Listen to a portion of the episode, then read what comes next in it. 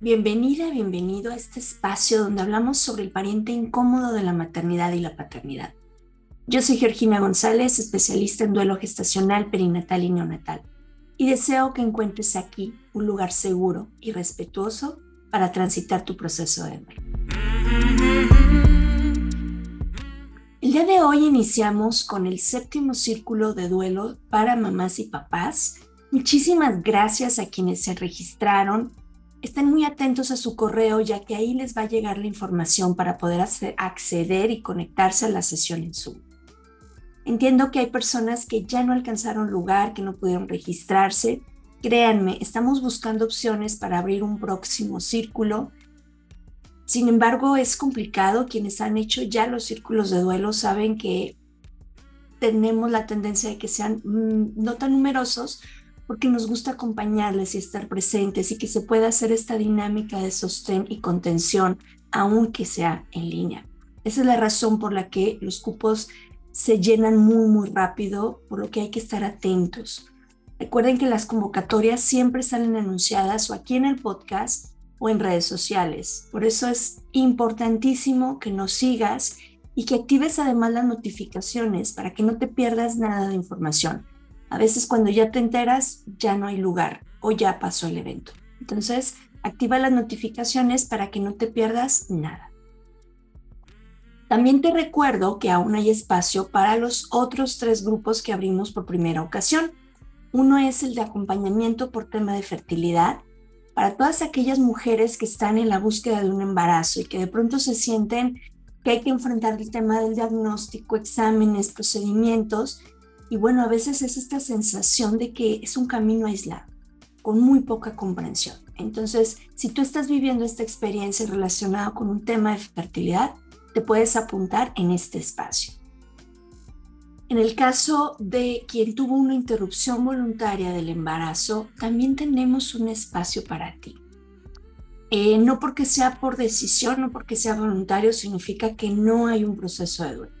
Y aquí algo que no quiero que perdamos de vista es que en este espacio, en duelo respetado, siempre buscamos que todas y todos podamos tener este acompañamiento y que todas y todos tenemos el derecho a un duelo respetado. Entonces, si tú estás viviendo esta situación y te gustaría tener el grupo de apoyo, eres bienvenida. Y nuestro tercer grupo es cuando se da una interrupción terapéutica que está enfocado a aquellas personas que por algún motivo médico tienen que hacer la interrupción. Y bueno, también es importante que se tengan las posibilidades de trabajar todo lo que conlleva este proceso. Estos tres últimos grupos es la primera ocasión que se abre dadas las necesidades que hemos detectado tanto en sus propuestas como en los acompañamientos que damos, por lo cual eh, se abre con todo el cariño y con toda la disposición para que realmente esta tribu pueda sentirse cada vez más apoyada, más, más contenida y que podamos ir creando esos vínculos que nos van a sostener en los momentos intensos de nuestra noche oscura del alma. Esto es Duelo Respetado. Hoy vamos a hablar sobre las situaciones adversas. Creo que si estás escuchando este podcast, conoces cómo es que se presenta una situación adversa. Cómo de pronto tienes todo y en dos segundos no tienes nada, aparentemente. Una situación adversa es aquella que llega de manera inesperada y para la cual definitivamente no estábamos preparados. Esta experiencia nos pone al límite de nuestra existencia, sentimos que no tenemos fuerza para continuar y que además la vida pierde su sentido. Muchas veces hablamos de los límites. Hay que poner límites sanos a esta persona. Hay que establecer límites laborales sanos para no llegar a niveles altos de estrés. Y vamos por ahí hablando sobre la importancia de los límites y de establecerlos. Sin embargo, cuando tenemos una experiencia que nos lleva al límite, la sensación es que hasta ahí llego. Este es el final. Las experiencias adversas definitivamente nos ponen en ese borde, en ese límite.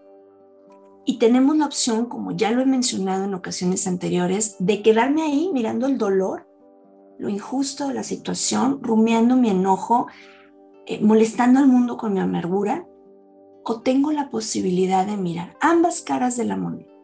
Veo mi dolor, lo abrazo, lo vivo, pero también veo que esta es una situación limitante hasta donde yo se lo permito. Recuerda, un límite no es el fin. Habrá que partir de los límites para encontrar el sentido de la vida. Eso es definitivo, pero no es el fin, no es el final. Y aquí me gustaría hacer un paréntesis para compartir contigo. Cuando yo estaba en la universidad estudiando mi carrera, había un maestro que me hizo amar la psicología del desarrollo. ¿No? Dentro de educación especial es muy importante que tengamos psicología educativa, psicología del desarrollo. Y bueno, sus clases eran de verdad de lo más fascinantes para mí.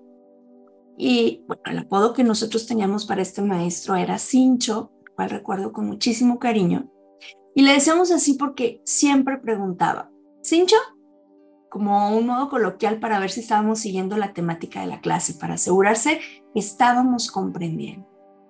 Y bueno, de todo lo que revisamos de información con él, creo que para mí hay un, un tema que fue muy significativo. Es la zona de desarrollo próximo o zona de desarrollo proximal que propone Vygotsky. Vygotsky fue un psicólogo y pedagogo ruso, entre muchísimas otras formaciones, pero además fue un destacado teórico de la psicología del desarrollo. Y sus aportaciones, especialmente esta, es muy, muy importante para los temas educativos. Y por mi formación, me, gusta siempre bajar esto que tengo de la parte de evolución y de la parte educativa, de la parte del desarrollo, siempre llevarlo también al proceso de Durin. Por ahí me han visto hacer algunas analogías sobre eh, pensamiento eh, Montessori con algunos temas en proceso de Durin. Bueno, la zona de desarrollo próximo nos habla, nos habla perdón, sobre la distancia entre el nivel de desarrollo efectivo que tiene el alumno y el nivel de desarrollo potencial. Es decir, ¿qué sé en este momento? ¿Qué soy capaz de hacer ahora? ¿Y qué es lo que aún es difícil para mí, pero tengo el potencial para hacerlo? Un ejemplo sencillo sería un niño que ya tiene adquirido el concepto de número y logra contar hasta el 10. Eso es lo que ya tiene adquirido, ese es el aprendizaje que ya interiorizó. Lo siguiente es favorecer, llevarle a un nivel de dificultad inmediato, es decir, que llegue hasta el 11 o hasta el 12. Siempre es partir de lo que tengo para poder pasar al siguiente nivel con la base que ya adquirí. Bien, regresemos al tema de las experiencias adversas que nos llevan al límite. Si aplicamos la zona de desarrollo próximo es poder avanzar en esta noche oscura del alma sin sentir que al llegar al límite se acabó todo, sino ver que hay más allá de lo que considero este límite. Más allá hay posibilidades de avanzar. Entonces, vamos haciendo pequeñas acciones que nos van a llevar a dar esos pasitos hacia la reconstrucción y el sentido de vida partiendo de lo que yo tengo, de lo que ya tengo adquirido en mi experiencia de vida uno de los principios básicos de la zona de desarrollo próximo es dividir las actividades en tareas pequeñas y que cada vez vayan aumentando el nivel de dificultad. Si no quieres ir, por ejemplo, a un evento familiar, quizá puedes tener un desayuno con algunos integrantes de la familia nada más. O si hoy decides que no te quieres levantar, que te quieres quedar todo el día en tu cama porque estás muy triste y porque estás, eh, eh, acuérdense de esta analogía de, estoy como estás, pues si estás con esa actitud de, mm", bueno, está bien, está bien. ¿Qué te parece si te levantas a bañar, cambias tu pijama y regresas a la cama? Estas pequeñas acciones son las que nos van a ayudar a ir avanzando en el camino. Pero es muy importante que seamos conscientes que siempre, siempre, siempre hay opciones. Una experiencia adversa no define mi vida, no define mi sentido. Eso lo defino yo a través de las elecciones que hago en el día a día, a través de lo que sí tengo en este momento, de lo que elijo hacer en este momento y sobre todo de hacerme responsable de mis decisiones. Si decido no ir al evento familiar por la razón que sea, me hago responsable y no me la paso después torturándome por cosas como es que qué cobarde, ¿por qué no quisiste ir? A lo mejor no hubiera estado tan mal, no le echaste ganas. No es lo que me dicen los demás, es lo que yo solita me pongo de tortura. Eso es no hacerme responsable de mi decisión. Si yo decido no ir y vi que se la pasaron muy bien y que a lo mejor hubiera disfrutado, bueno, quizá en otra ocasión me replanteo la idea. Pero hoy ya tomé mi decisión y la asumo.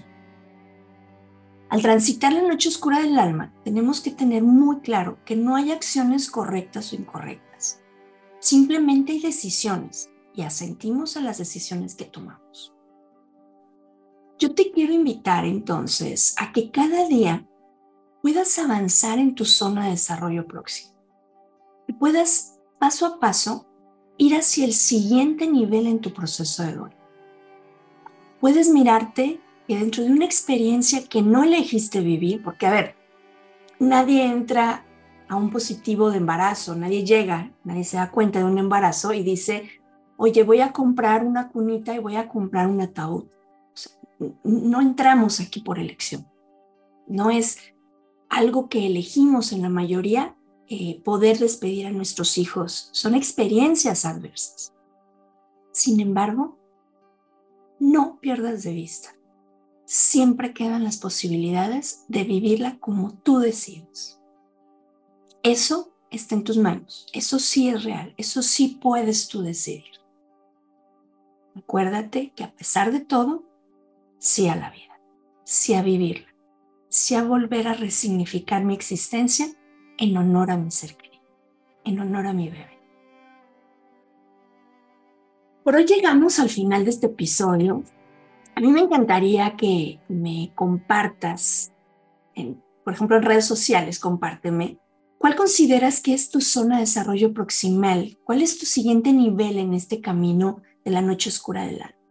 ¿Qué acciones, pequeñas acciones, te están llevando a ese siguiente nivel? A esa zona que representa un poquito más de dificultad para ti.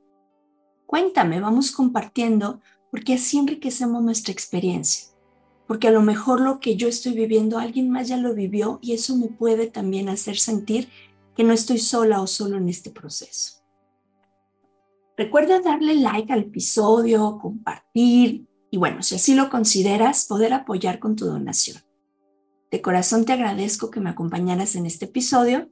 Yo soy Georgina González, especialista en duelo gestacional, perinatal y neonatal. Y deseo que todas y todos podamos tener un duelo respetado. Hasta la próxima.